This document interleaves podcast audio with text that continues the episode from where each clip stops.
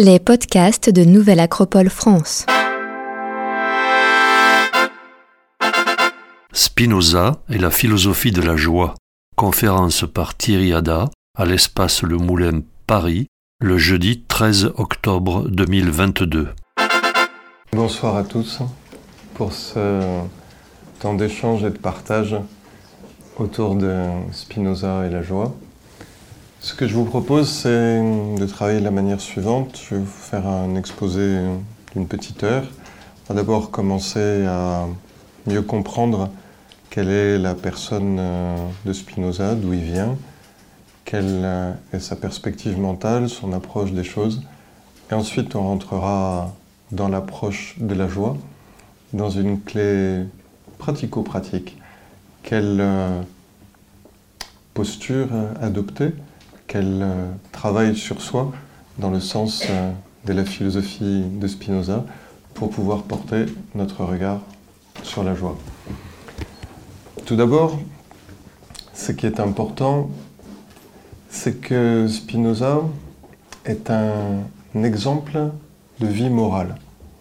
On ne va pas parler d'un philosophe qui a eu des idées, mais qui ne les a pas appliquées c'est quelqu'un dont la vie tout entière va être marquée par l'exigence de la vie morale. Vous savez, la vie morale, c'est ce concept un peu désuet qui consiste à vivre comme on pense. Je sais, c'est plus à la mode, mais c'est l'idée même de la pensée de Spinoza.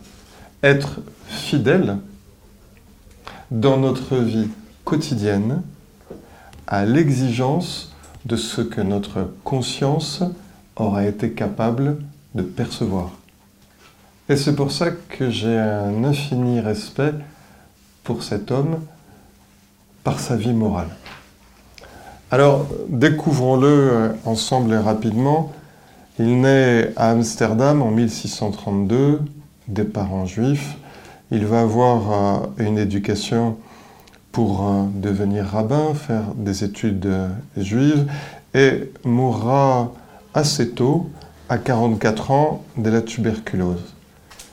Il est brillant, d'un esprit acéré, et dès l'âge de 15 ans, il commence à poser des soucis à ses professeurs par ses questions euh, embarrassantes sur la loi de Dieu, la création du monde, l'ordre des choses, le sens de la souffrance.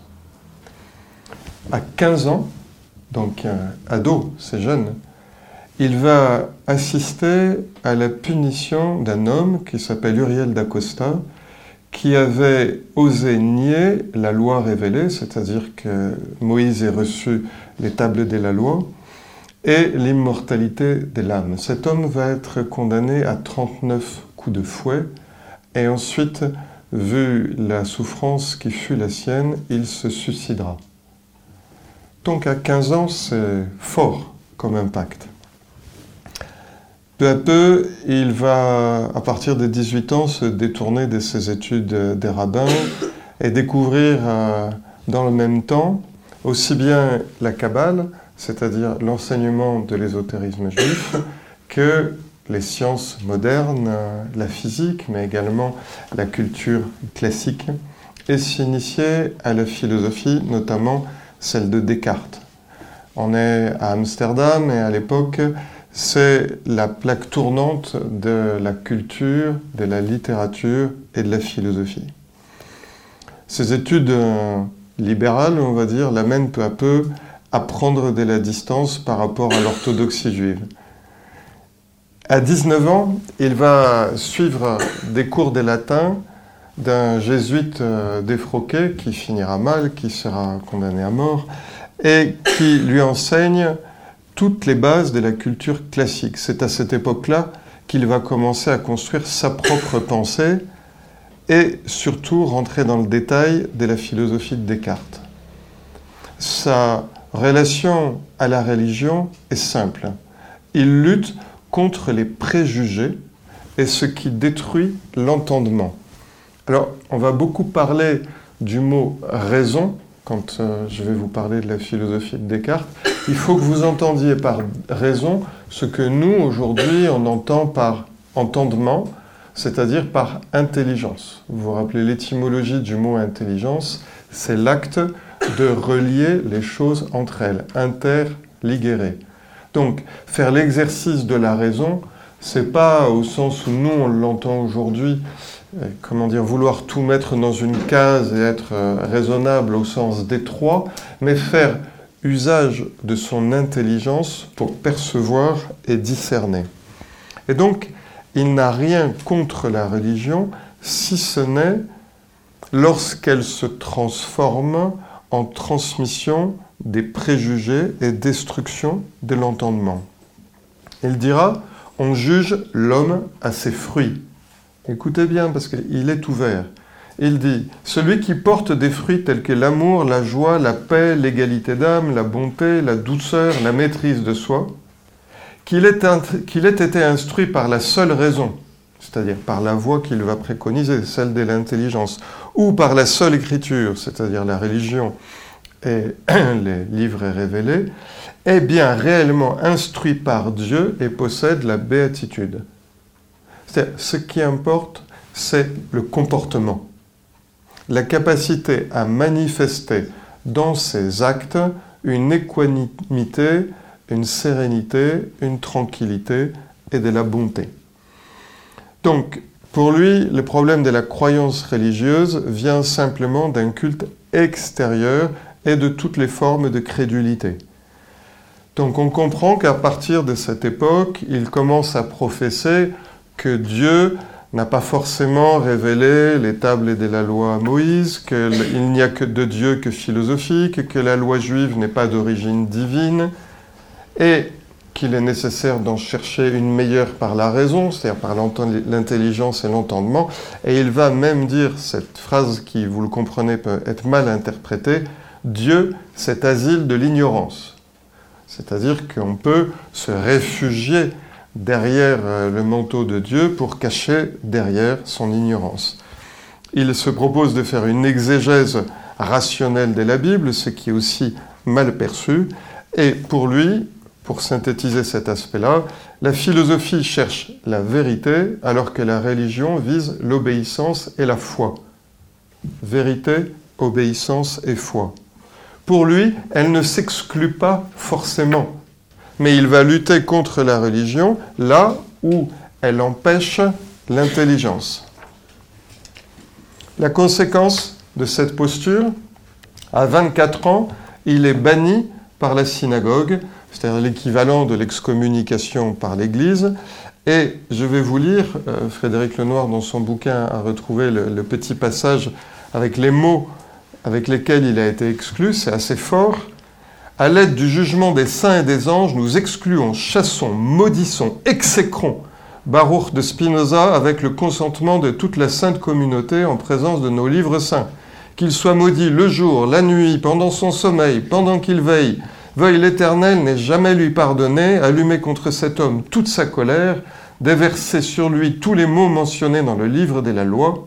Sachez, vous tous, que vous ne devez avoir avec Spinoza aucune relation écrite ni verbale, qu'il ne soit rendu aucun service, que personne ne l'approche à moins de quatre coudées, que personne ne demeure sous le même toit que lui et ne lise aucun de ses écrits. Bon, ça calme, hein Il a 24 ans. Il fait comme les stoïciens, il change de ville, il maudit personne, il ne se met pas en colère. Quand je vous dis que cet homme est un exemple de vie morale, et si je me permets de vous lire ce passage, c'est par rapport à, la joie. C'est quelqu'un qui va connaître l'exil à l'intérieur de son propre pays, mais de sa famille, il est renié, il ne peut plus approcher ce qu'il connaît, il ne peut pas être lu, on ne peut pas lui parler, et c'est cet homme-là qui va nous parler de la joie. Donc c'est intéressant. Bon, tout ça pour avoir dit que Dieu n'avait pas forcément révélé les tables de la loi de la manière où ceci est expliqué par la religion. Il va euh, partir dans une autre ville, à La Haye, et il va, comme l'enseigne la tradition rabbinique, vivre de son travail. Il va refuser à plusieurs reprises des rentes que des chrétiens protestants libéraux veulent lui donner pour qu'il puisse philosopher euh, paisiblement, et il ne veut dépendre de personne et vivre de son travail. Il va vivre, si ce n'est dans la pauvreté, tout au moins dans la plus grande sobriété, en ayant peu de choses.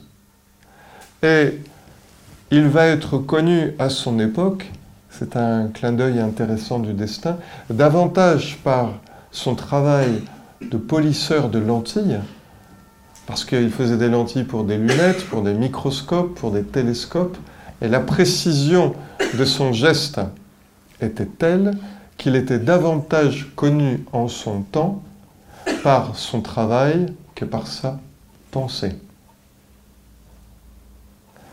D'autant plus qu'il écrivait en latin, d'autant plus que toutes les œuvres qui nous sont parvenues ensuite ont pour la plupart été publiées sous un autre nom et après sa mort.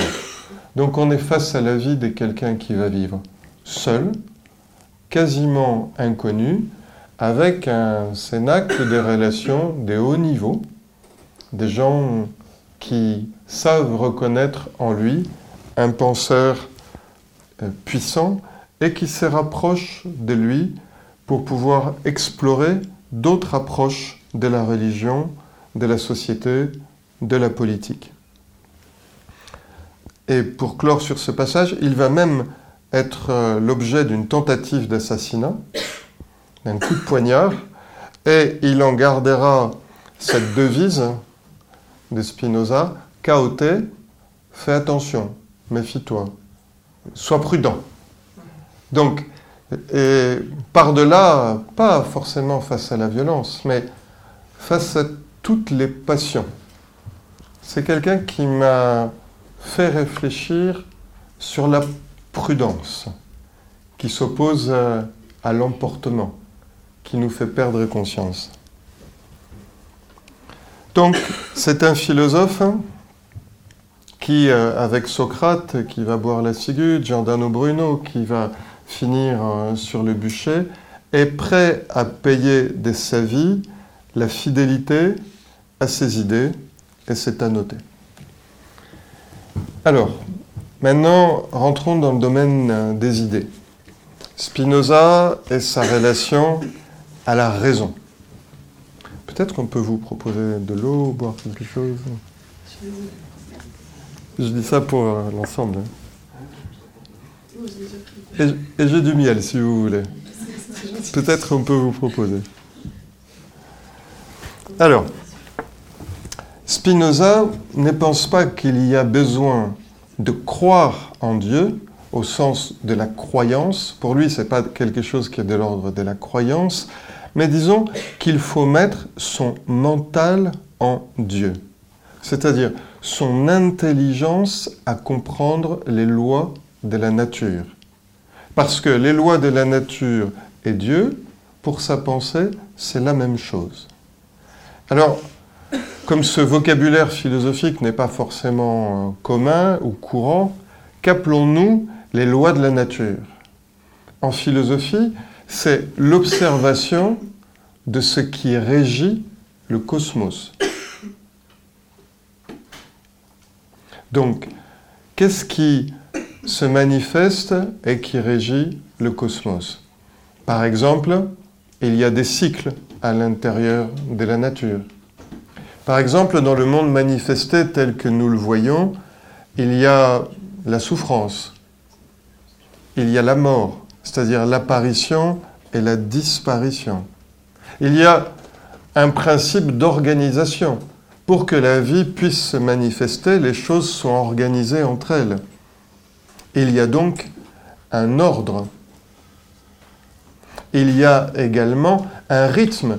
Il existe une périodicité avec laquelle les choses se manifestent à l'intérieur de la nature. il y a aussi une loi, de, multiplication au travers de laquelle les choses se multiplient. Il y a une hiérarchie. Tous les êtres n'occupent pas le même rang et n'ont pas la même importance dans l'ordre de la nature. Toutes ces choses sont des lois de la nature. Et l'homme, Spinoza, fait partie de la nature. Donc, croire en Dieu ne veut rien dire pour lui, c'est contempler Dieu. Et contempler Dieu, c'est contempler la nature, et contempler la nature, c'est contempler ses lois. C'est-à-dire essayer de comprendre, de nous comprendre en tant qu'être humain d'une manière non anthropocentrée, mais en se situant à l'intérieur de l'univers et en disant que ce qui affecte l'univers nous affecte aussi. Et en cherchant par là une connaissance plus profonde de nous-mêmes. Donc il propose un dépassement de la religion pour parvenir à une sagesse philosophique. En ce sens, l'intelligence est à l'opposé du dogme. Ce qu'il cherche, c'est à ce que la conscience fasse des liens. Ah, si ça se déroule ainsi à l'intérieur de l'univers et que ma vie en tant qu'homme est telle et que ma conscience me conduit à telle conclusion, alors peut-être puis-je comprendre que... Voilà, c'est ça la, la philosophie qui est la sienne, c'est s'insérer à l'intérieur du cosmos. Pour cela, il dit qu'il faut faire attention parce que l'homme ordinaire est diverti par les biens matériels et les plaisirs sensuels. Diverti, c'est-à-dire dispersé. Nous ne savons pas gérer le pouvoir de notre attention et à vrai dire, ne pas savoir impliquerait que l'on veuille on ne cherche même pas à gérer le pouvoir de notre attention.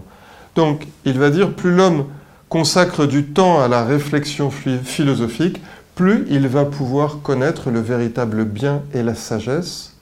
Mais en fait, c'est par sa concentration. C'est par le fait de cesser de laisser sa conscience être embarquée par le monde phénoménal. Donc le bien implique la concentration par rapport à l'essentiel.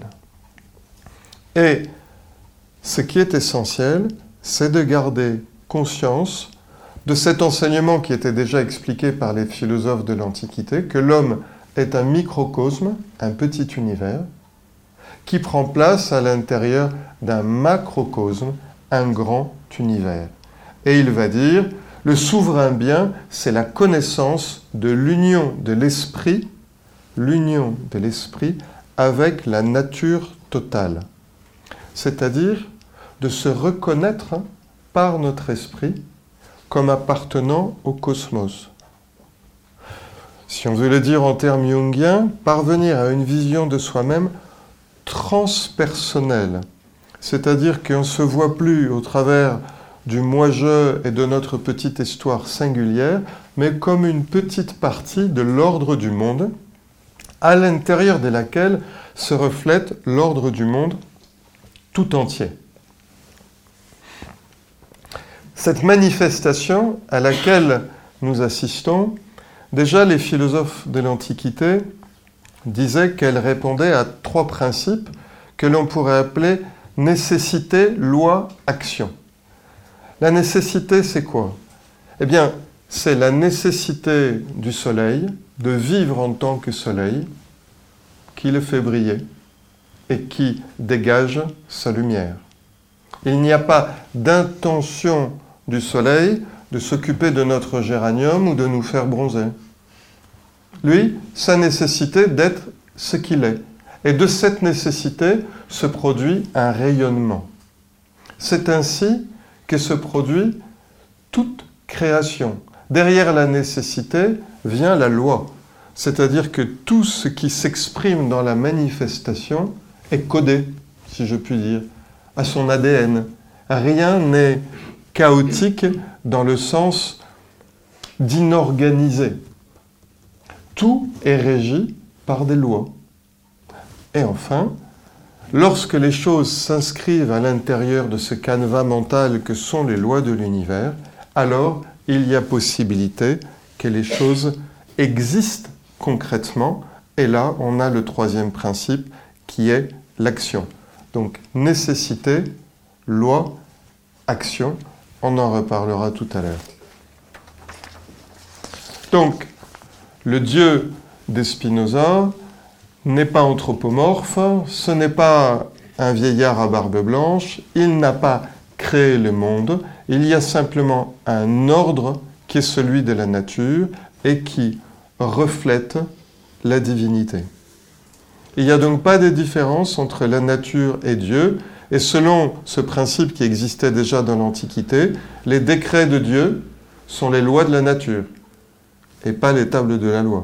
Hein une grosse, grosse différence. On est dans une vision qui est très néo-platonicienne et proche de ce qu'enseignaient également les pythagoriciens, à savoir que ce déploiement de l'univers se fait selon une croissance mathématique et géométrique.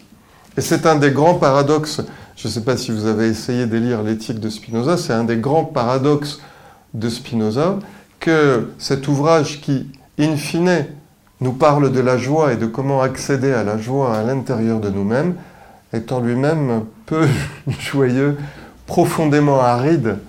C'est des, des axiomes, c'est un développement mathématico-géométrique, puisque c'est là, pour lui, l'action de la raison telle que j'essaye de vous en parler. Et c'est elle qui permet de connaître les lois universelles. Alors, il y a trois catégories de connaissances pour Spinoza. C'est simple. La première, on perçoit par nos sens et par notre fantaisie, c'est-à-dire l'idée qu'on s'en fait. Vous regardez votre voisin, vous dites Ah, tiens, il est comme ça, il est brun, il doit faire ça dans la vie, il doit avoir tel métier. C'est la pure fantaisie, c'est la représentation que nous nous faisons des choses, c'est le degré de connaissance le plus bas. Ensuite, deuxième degré de connaissance, la raison. On commence à accéder aux idées et on fonde un raisonnement pour comprendre les choses. Et la troisième catégorie des connaissances est la science intuitive, c'est-à-dire que l'intégration des lois à l'intérieur de notre mental, un peu comme un physicien qui connaîtrait les lois de la physique ou un mathématicien les lois des mathématiques, découvrirait en regardant un problème instantanément la relation entre les principes du problème. Ça, c'est la science intuitive à laquelle il faut parvenir. Ce qui est important, c'est que Spinoza est lucide. Il ne fait pas de la conceptualisation pour le plaisir et il est très conscient qu'il y a une énorme différence entre ce que l'on est capable de comprendre et ce que l'on est capable de vivre. Je peux comprendre quelque chose, mais pour concrétiser, pour passer par les trois étapes de nécessité, loi, action, il va falloir une nécessité, c'est-à-dire un désir.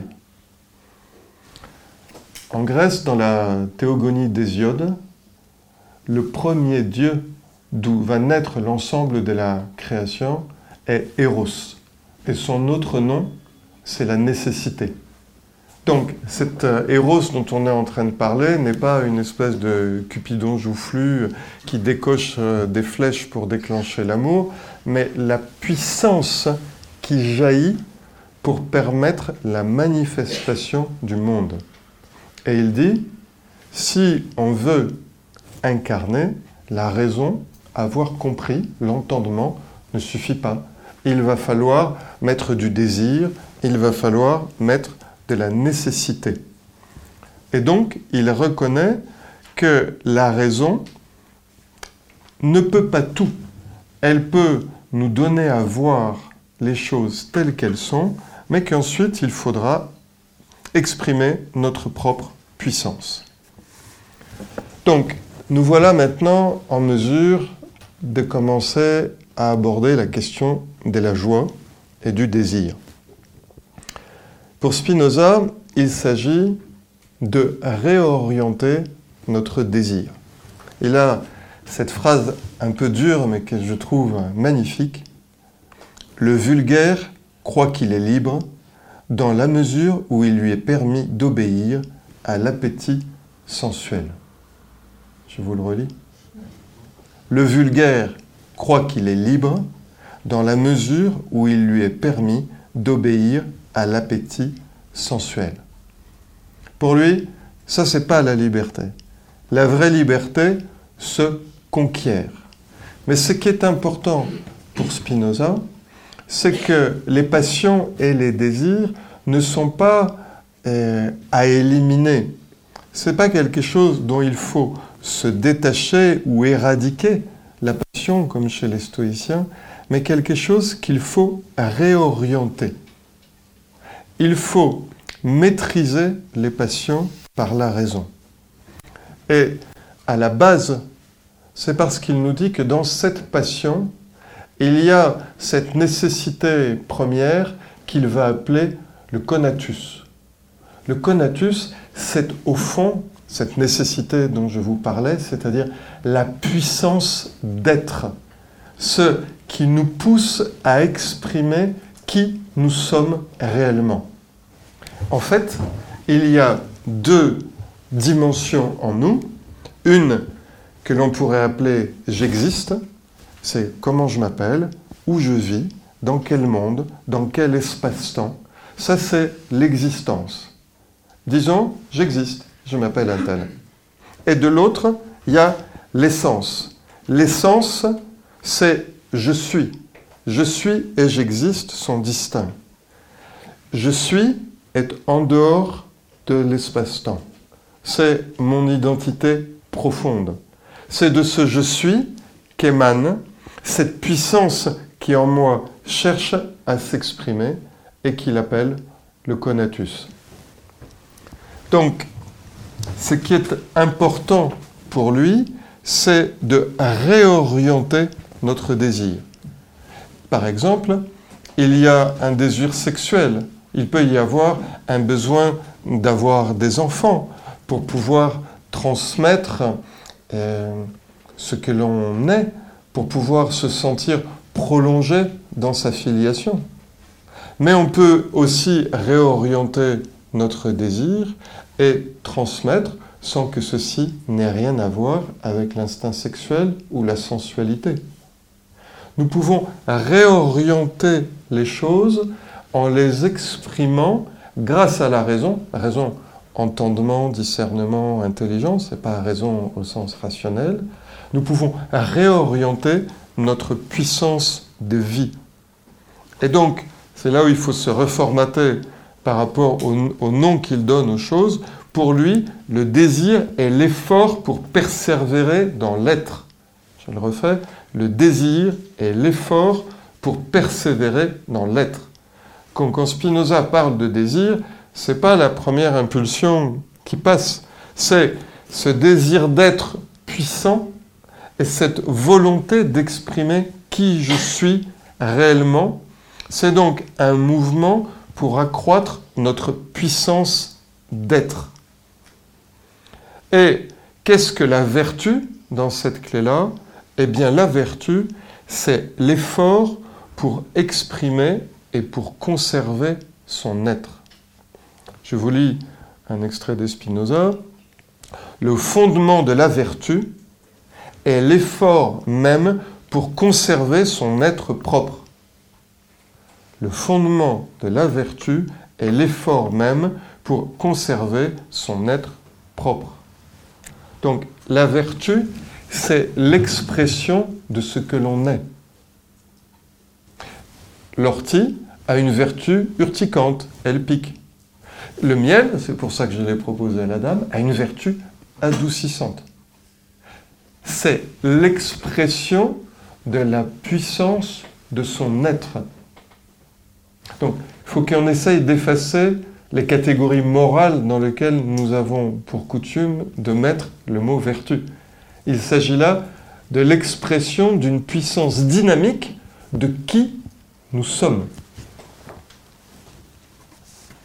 Donc, travailler la vertu, c'est rechercher ce qui est bon à l'augmentation de notre puissance d'être.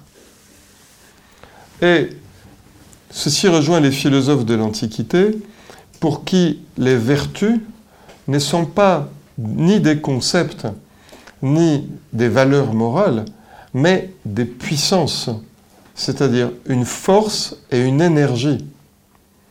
Les vertus, euh, dans la pensée classique, sont des forces actives de la nature humaine qui peuvent se manifester dans nos actions. Ce ne sont ni des abstractions ni des théories, mais des puissances qui sont à l'intérieur de chaque être.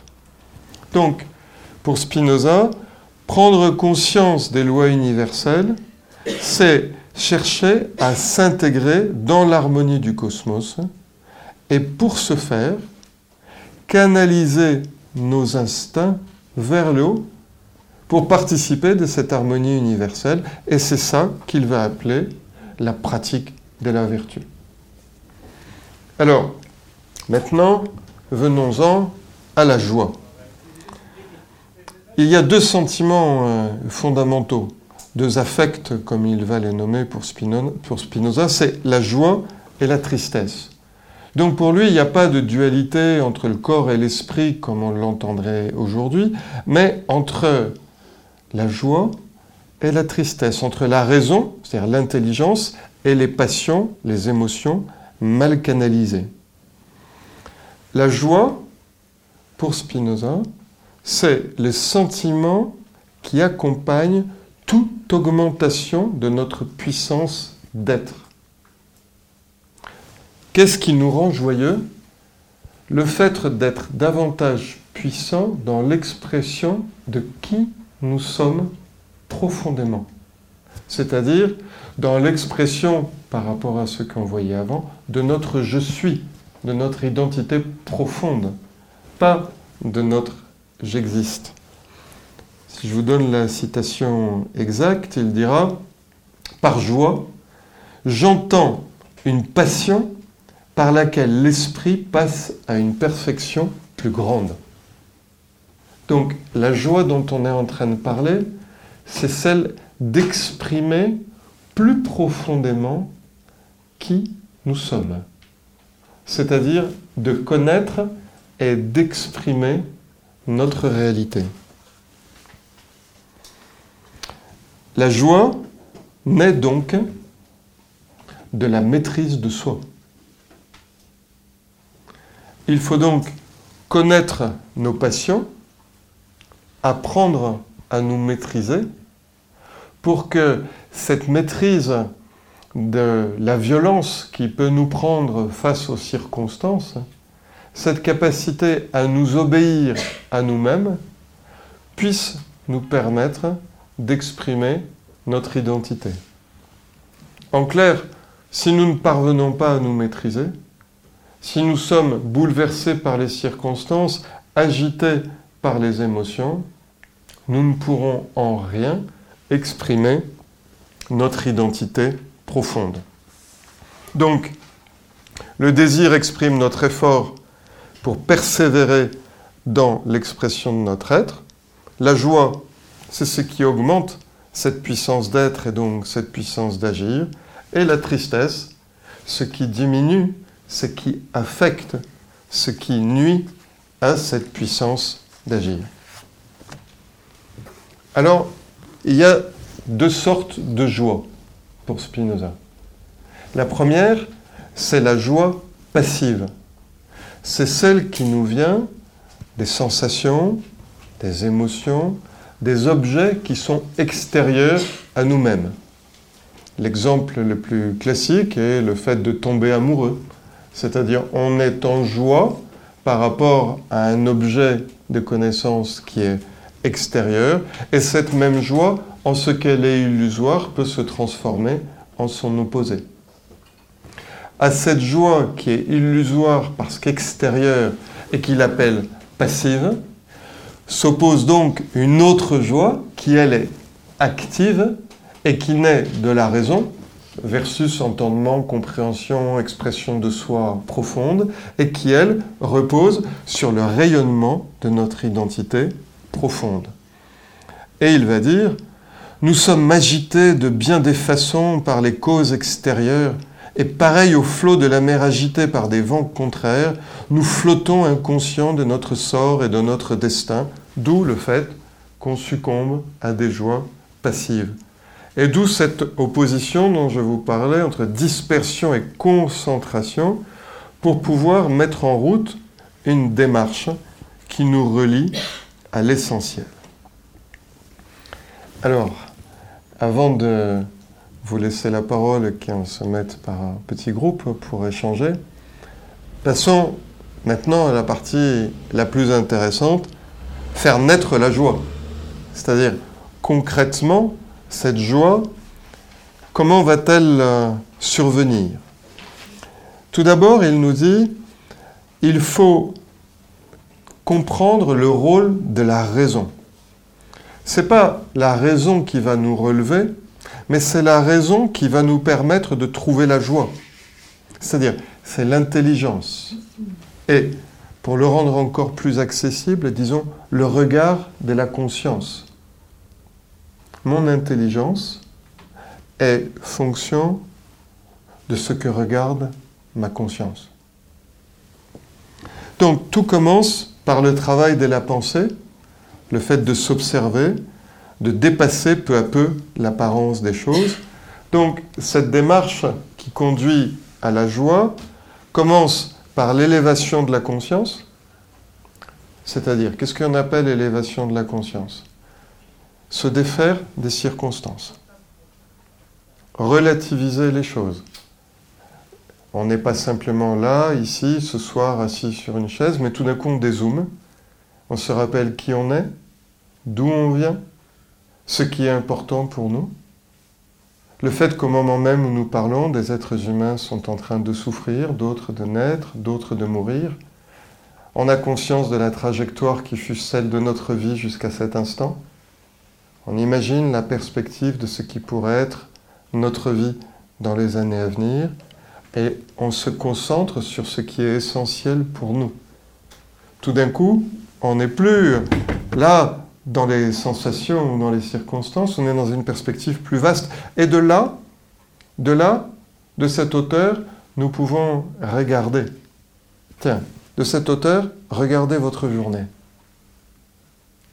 Regardez depuis ce matin. Voyez-vous vous lever? Voyez-vous petit déjeuner? Voyez-vous déjeuner. Voyez-vous vivre pendant toute cette journée. Qu'est-ce qui fut important? Qu'est-ce qui fut risible?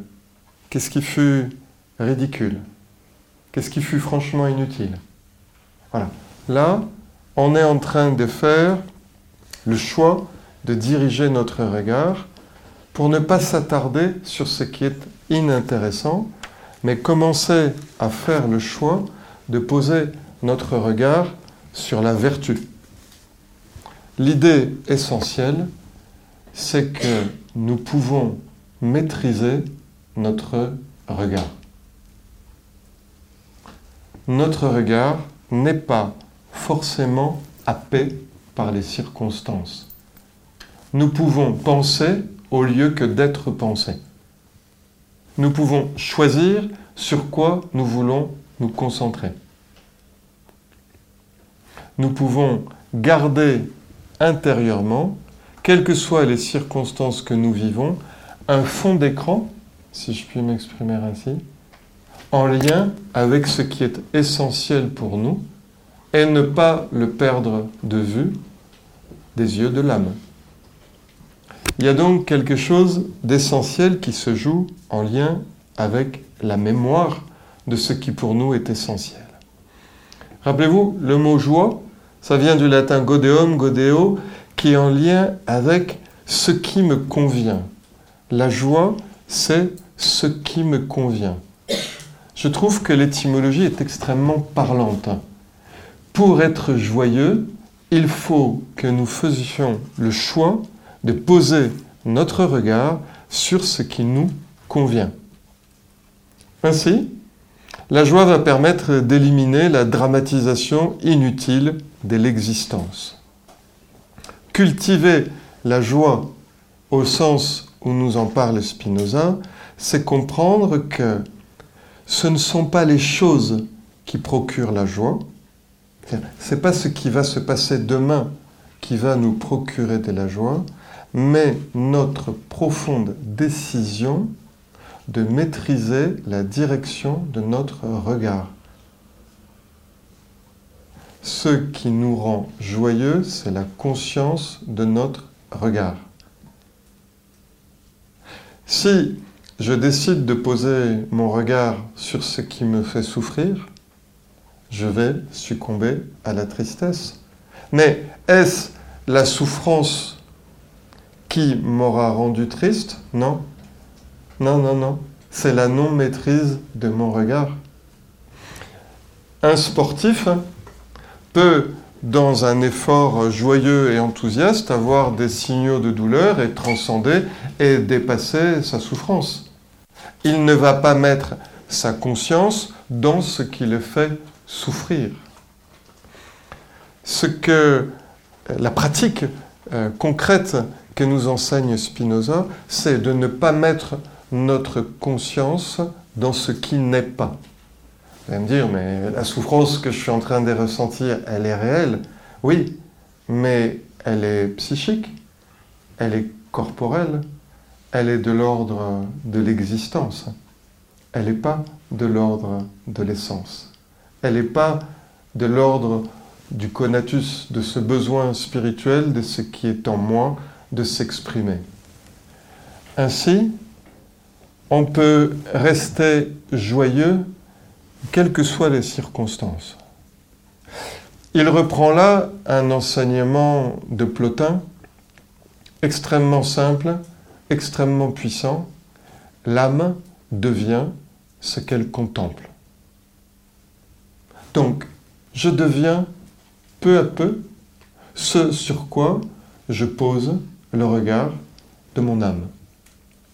Donc, c'est tout sauf une pratique, euh, comment dire, d'effort au sens de, tenir bon, de, bander ses muscles pour euh, passer l'épreuve. Non, c'est accepter les choses et les transcender en ne leur donnant pas l'importance essentielle qu'elles n'ont pas. Donc, la joie sera toujours possible à partir du moment où nous n'associons pas la conscience à ce qui nous fait souffrir. La joie n'est donc pas un état superficiel, mais un état profond de l'âme.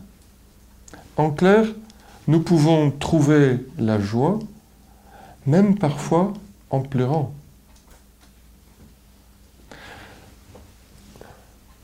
J'ai vu une fois un pratiquant, une élève de théâtre, chercher à répéter dix fois la même scène pour parvenir à exprimer l'émotion qu'elle voulait exprimer. Sa voix tremblait et j'ai vu en même temps cette personne se mettre à pleurer de l'agacement qu'elle avait d'elle-même du regard et de ne pas y arriver, et en même temps la joie qui brillait dans les yeux d'être en train de se dépasser et de parvenir à exprimer ce qu'elle voulait exprimer. Simplement, la tension que ça lui demandait était telle qu'elle a pleuré tout en étant profondément joyeuse. Bon, c'est ça l'idée de Spinoza. C'est qu'au fond, nous pouvons être joyeux tout le temps si nous considérons la joie comme quelque chose d'essentiel et pas comme quelque chose de superficiel. Je trouvais un petit proverbe anonyme, je ne sais pas vous dire d'où il vient, mais il m'a beaucoup plu, ça fait longtemps que je l'ai trouvé, qui dit L'être joyeux vit les contraintes sans en souffrir. Qui est triste n'a pas besoin des contraintes pour souffrir. Je trouve que c'est pas mal. Nous pouvons L'être joyeux vit les contraintes sans en souffrir, traverser les difficultés tout en restant en lien avec notre être et avec quelque chose au fond de profondément joyeux, alors qu'à contrario, celui qui s'est fait attraper par ses affects de tristesse, dirait Spinoza, qui est triste, n'a pas besoin de contraintes pour souffrir. C'est-à-dire, il trouvera de la souffrance, quelles que soient les circonstances auxquelles il est confronté.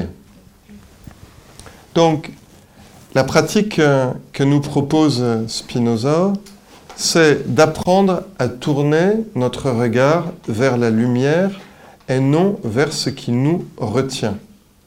Vous savez, la racine du mot enthousiasme, c'est entheos, qui veut dire en Dieu. Donc, la pratique euh, spinozienne de la joie, c'est de tourner notre regard vers ce qui nous, nous enthousiasme. Et avec cette lumière, d'éclairer nos erreurs pour commencer à les dissoudre. L'idée, c'est qu'il y a peu de problèmes qui puissent résister à la lumière que projette notre propre enthousiasme. Il y a peu de difficultés qui ne s'effacent si nous les éclairons avec notre propre lumière d'âme. C'est pour ça que la clé, euh, l'exercice essentiel est celui d'élever la conscience et de chercher à la maintenir élevée le plus longtemps possible. Ainsi, on peut réellement vivre cette joie dont parle Spinoza qui naît du contact avec nos potentialités intérieures.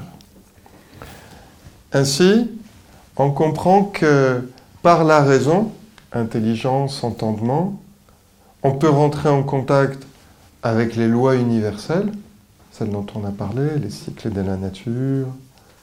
Et ces lois universelles sont éternelles. Et donc par la raison, nous allons rentrer en contact avec l'éternité. Ainsi, la joie de se connaître et de se maîtriser nous fait toucher à la temporelle. La condition pour Spinoza, c'est prendre des habitudes en conscience.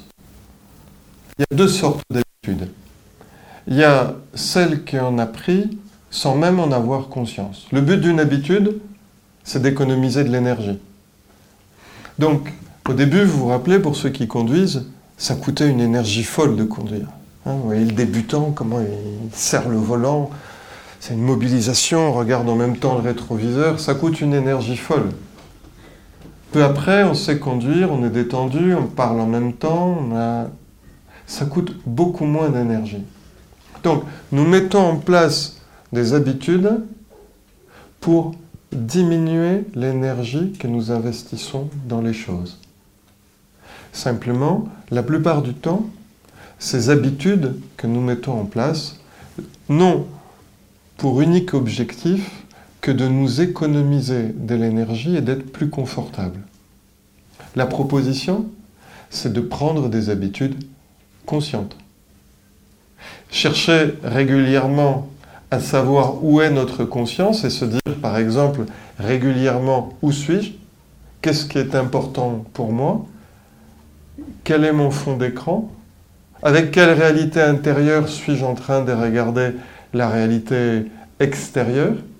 Suis-je en train de me faire happer par les circonstances ou suis-je resté fidèle à qui je suis?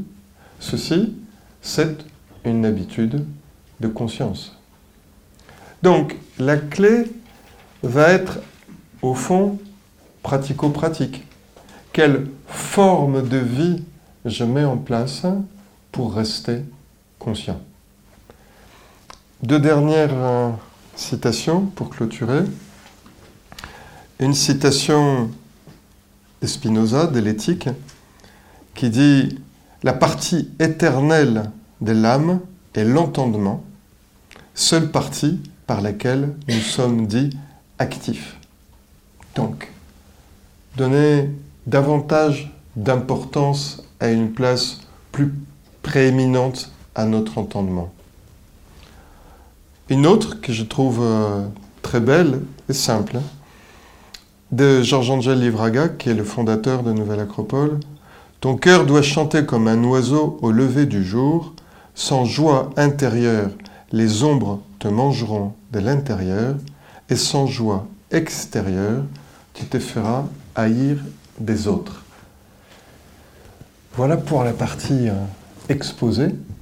Alors ce que je vous propose maintenant, c'est pendant une grosse dizaine de minutes, un petit quart d'heure, de vous mettre par groupe de 10 et de chercher ensemble les deux, trois phrases de ce qui pour vous est le plus important, de ce que vous retenez en tant que groupe.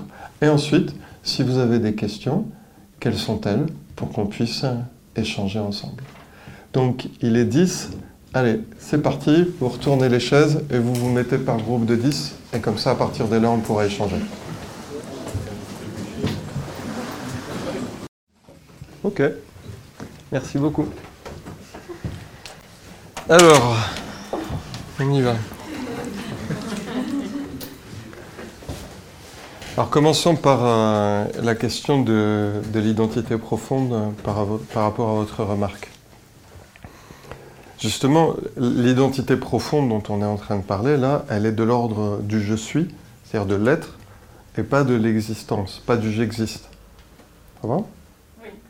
Donc, si là on faisait un exercice de concentration, et que chacun se concentre sur son souffle, et que vous réussissiez quelques fractions de seconde à suspendre le flot de vos pensées, ce qui est possible avec un petit peu d'entraînement, tout d'un coup, nous allons nous relier à quelque chose qui est en nous derrière l'activité consciente, qui n'est pas l'inconscient, qui n'est pas la culture, qui n'est pas l'éducation que m'ont donné, mes parents ou ce qui m'a été transmis à l'école, mais ce qui constitue ma présence, que je ne peux ni définir, ni qualifier, ni exprimer, à moins de le faire de manière négative, comme certaines religions, en disant ce que ça n'est pas. Il y a simplement un mystère, une présence qui est à l'intérieur de nous, vers laquelle nous pouvons cheminer. Ça va? Oui. C'est un, a priori, euh, comment dire, distinct de la pensée euh, matérialiste. C'est un philosophe spiritualiste, donc il nous enseigne comment, par la maîtrise du mental, nous parvenons à toucher au fond, et c'est là où c'est fascinant, quelque chose qui est de l'ordre du mystère en nous. Alors, comment distinguer entre la joie construite et la joie de l'esprit ou de l'essence? Les joies construites, ce sont la notion même de construction prouve qu'il y a quelque chose d'artificiel. Si je me dis, mais là, il va se passer ça, et je vais inviter un tel, et on va faire ça. Donc là, il y a tout un calcul. Hein. Alors que la joie dont on est en train de parler là, c'est l'irruption de ma propre profondeur. Si vous êtes face à un spectacle qui pour vous touche ce qu'il y a de plus beau et de plus sublime et que vous êtes sans voix, sans voix extérieure, vous ne parlez pas, et sans voix dans la tête, il y a le petit vélo qui s'est arrêté pendant quelques secondes. Tout d'un coup là, il n'y a rien de construit. Il y a simplement une communion, une contemplation, une union à quelque chose de supérieur. Toutes ces questions viennent du fait que nous nous définissons par notre activité rationnelle et que l'intelligence dont nous parle Spinoza n'est pas la raison au sens étroit, au sens où nous nous l'entendons. Alors, repartons dans l'ordre des questions que vous avez posées. Est-ce qu'il y a quelque chose d'inné dans la joie Dans la joie telle que nous l'entendons là, non. J'entends par là que si vous ne donnez aucune éducation à un enfant, qu'il survit euh, dans la savane, euh, au milieu des animaux, les seules choses qui animeront sa conscience seront d'ordre instinctif l'homme avec un H majuscule est culturel. C'est-à-dire, c'est la transmission, les repères avec lesquels nous nous sommes construits, la parole. Le petit chat va laper son lait sans qu'il ait besoin d'une éducation trop complexe. Si on ne nous apprend pas à parler avant un certain âge, nous ne pouvons pas vocaliser, nous ne pouvons pas lire, nous ne pouvons pas conceptualiser, nous ne pouvons pas penser. Donc, oui, il faut qu'une procédure, un processus nous rende humains et que cette construction ensuite nous apprennent à faire le fameux pas de côté dont nous venons de parler pour être capable de regarder nos raisonnements, nos attachements, nos désirs inférieurs sans nous identifier à eux, ou les circonstances. Puisque effectivement, être joyeux parce que les choses se passent bien, c'est cette joie passive ou inférieure. Et ce que nous, nous cherchons en tant que philosophes, c'est être joyeux tout le temps. C'est conquérir philosophiquement notre dignité. Peut-être la manière la plus simple de le comprendre, c'est la dignité est également notre relation à la mort. Quelqu'un qui s'est accompli en tant que personne durant sa vie n'aura pas peur de sa mort. Il sera fier de ce qu'il a accompli, de la joie supérieure qu'il a touchée. Il ne sera pas inquiet de quitter des joies, les fameuses joies passives des circonstances, parce que déjà, durant sa vie entière, il aura vécu autre chose. Par contre, le goût est amer dans la bouche si on a passé sa vie à courir derrière les joies passives pour que les circonstances répondent à nos attentes, parce que viendra un moment où les circonstances ne répondront pas à nos attentes. La seule certitude que nous ayons, c'est que nous allons mourir philosophiquement.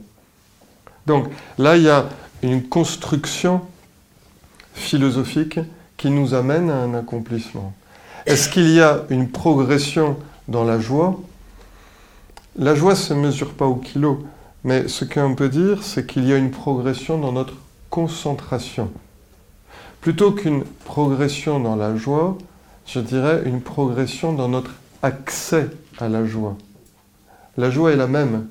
Simplement, au début, c'est un éclair fugace qu'on voit de manière euh, comme ça imperceptible et qui s'en va, parce qu'on est tellement agité, dispersé, soumis au bouleversement et aux vagues euh, dont parlait Spinoza.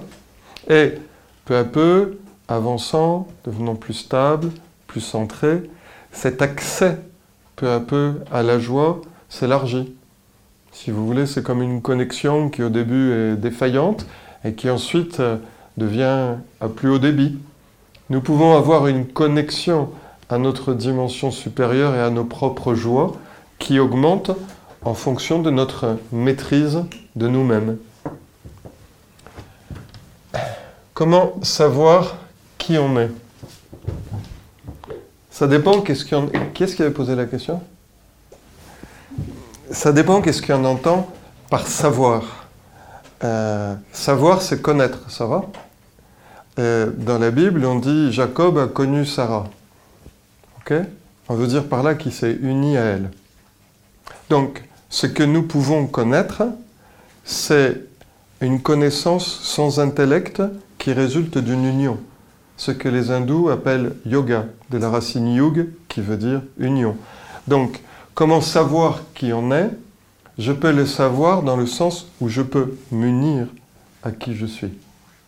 Mais cette union à qui je suis ne me permet pas forcément de faire une explication théorique et conceptuelle sur qui je suis.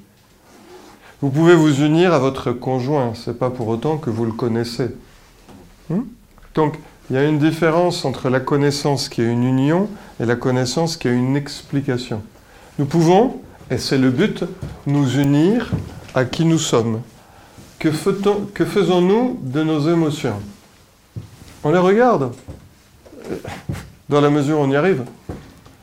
Quand on n'arrive pas à les regarder, c'est qu'elles nous ont embarqués. Donc, soit nous parvenons à garder une, une, élévation de conscience et un regard distancié et nous ne nous faisons pas embarquer par les émotions, soit au contraire, nous n'arrivons pas à garder cette distance et la force euh, centrifuge euh, nous aspire. Mais pendant tout le temps que nous vivons, nous aurons des émotions. Le problème n'est pas les émotions, le problème est la conscience. L'important, c'est de garder conscience et de pouvoir faire des choix avec notre conscience et pas avec nos émotions. Donc, je peux être joyeux même s'il y a de la souffrance, je peux faire des bons choix, même si je suis triste. Tous les choix importants que vous avez faits sont-ils agréables? Non. mais il y en a qui sont fort justes. Et il y a des choix qui seraient fort agréables et qui sont complètement erronés, et vous le savez bien. Donc il n'y a pas de relation entre les deux. Nous pouvons traverser nos émotions, vivre avec elles. Si elles sont positives, tant mieux. Si elles sont négatives, nous prenons de la distance. L'essentiel, c'est de garder un pouvoir discernant et de faire les choix qui pour nous sont importants.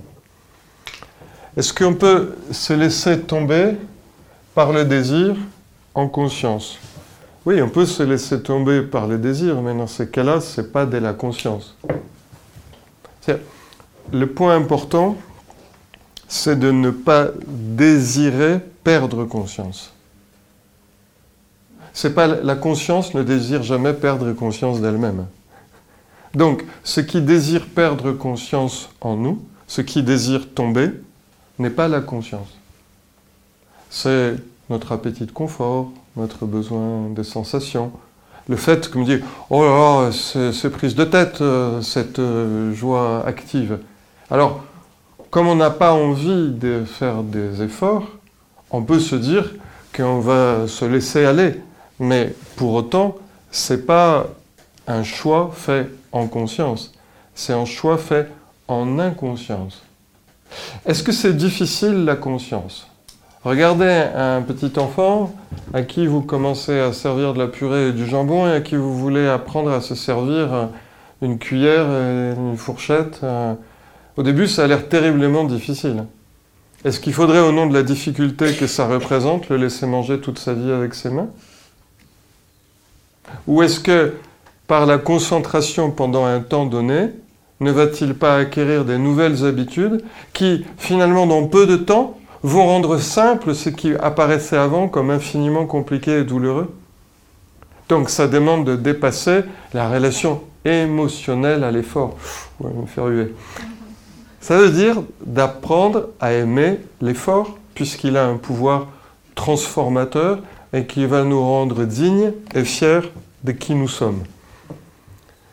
Est-ce en quoi notre relation aux autres impacte la joie?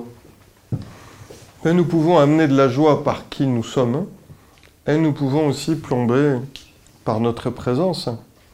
Vous avez jamais vu quand on dit que quelqu'un coupe les cheveux en quatre Donc nous pouvons être dans une approche pleine de peur et en nous séparant de notre propre joie, être cause de tristesse pour les autres. Tout simplement parce que ça plombe d'être dans cette approche de la réalité. Ou au contraire, si nous regardons les choses avec plus de hauteur, être comment dire, une source de joie au sens profond, c'est il y a des gens avec qui tout paraît simple et des gens avec qui tout paraît compliqué. Bon, mais les gens avec qui tout paraît simple ont un accès à la joie à plus haut débit, si vous voyez ce que je veux dire. Être joyeux dans un environnement hostile. Oui. C'est, je vous conseille de lire l'ouvrage d'Etty Elissoum, qui est une jeune femme juive qui a été déportée dans un camp de concentration, qui était platonicienne et qui va raconter son expérience de parler de la beauté du soleil et de la joie qu'elle vit tout en voyant monter les fumées du crématorium d'Auschwitz.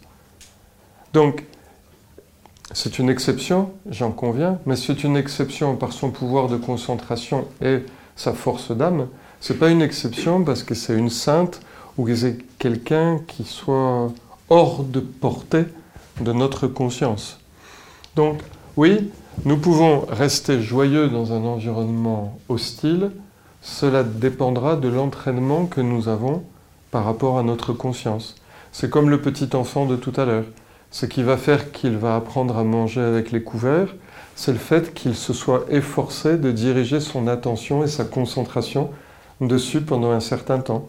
Si nous cherchons à nous éduquer à nous-mêmes et à maîtriser notre attention, peu à peu, il nous sera davantage accessible, je ne dirais pas faisable ou pas faisable, c'est pas 0 ou 1, mais il sera davantage simple de garder une connexion à nous-mêmes, même dans un moment difficile.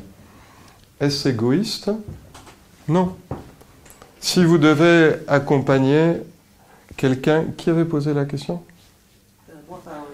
Euh, Vous avez déjà accompagné un mourant? Moi? Oui. Non, mais c'est pas moi la question. Hein. Pas grave, c'est votre groupe. Oui. La question c'est, si on accompagne un mourant, si on accompagne un mourant, il ne faut pas y aller en reniflant et, et en, en étant dans ses états d'âme et, et dans sa tristesse, mais se mettre sur la pointe des pieds de l'âme, toucher au fond à quelque chose de joyeux et de serein, et de lui communiquer par les regards notre propre force et notre propre présence. Est-ce que c'est égoïste de faire ainsi? Cette, joie-là est une joie que, nous donnons, c'est comme une, présence que nous offrons et que nous pouvons partager.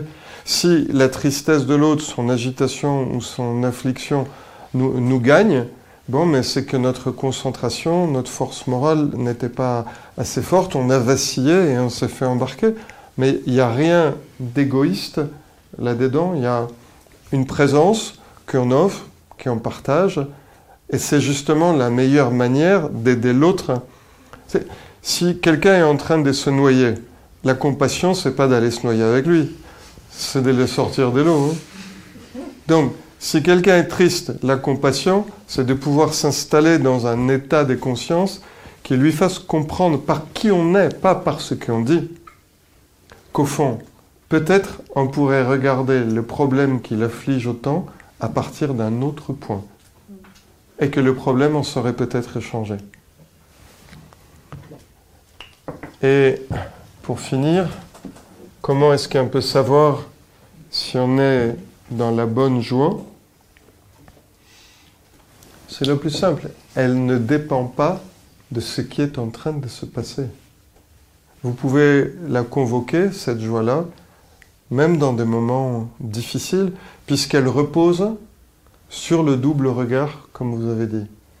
Vous pouvez être euh, dans le métro aux heures de pointe, vous pouvez être dans une situation difficile et convoquer cet accès à vous-même. Il ne sera pas entravé par les circonstances que nous sommes en train de vivre. Si nous sommes entravés par les circonstances que nous sommes en train de vivre, si on commence à poser un cahier des charges pour avoir la bonne joie, alors attendez, pour avoir la bonne joie, moi, il me faut d'abord 20 minutes sans personne. Sortez tous parce que là, ça commence à m'indisposer. Que je puisse écouter telle musique, m'asseoir dans telle position, sur tel type de siège. Bon, ben là, là, on n'est pas dans la joie, là, on est dans le cahier des charges de l'ego. La joie est une présence et une conscience de notre propre présence. Donc, elle ne dépend pas des circonstances. Et au début, Bien sûr, nous allons nous aider des circonstances favorables pour nous rencontrer à nous-mêmes, pour nous faire la courte échelle à nous-mêmes. Mais peu à peu, il faut que nous nous affranchissions du cahier des charges. Qu'au début, dans notre approche de nous-mêmes, nous ayons besoin de nous donner un protocole très précis pour nous apprivoiser nous-mêmes, très bien. Mais peu à peu, c'est comme marcher avec des béquilles ou comme le petit enfant marcher en se tenant sur les chaises ou sur les meubles. C'est une étape pour ensuite marcher sur les jambes. Et de la même manière, les circonstances ou les appuis qui peuvent nous aider à trouver cette joie et cette stabilité intérieure doivent pouvoir peu à peu se laisser pour qu'on puisse marcher sur les jambes de l'âme, même lorsque les choses sont difficiles. Bon, merci de votre concentration. Si vous voulez, vous me le posez après, on boit un verre ensemble. Et si vous voulez, on se retrouve de l'autre côté. On va ouvrir un peu parce qu'il fait un peu chaud et comme ça on pourra échanger ensemble. Merci à vous.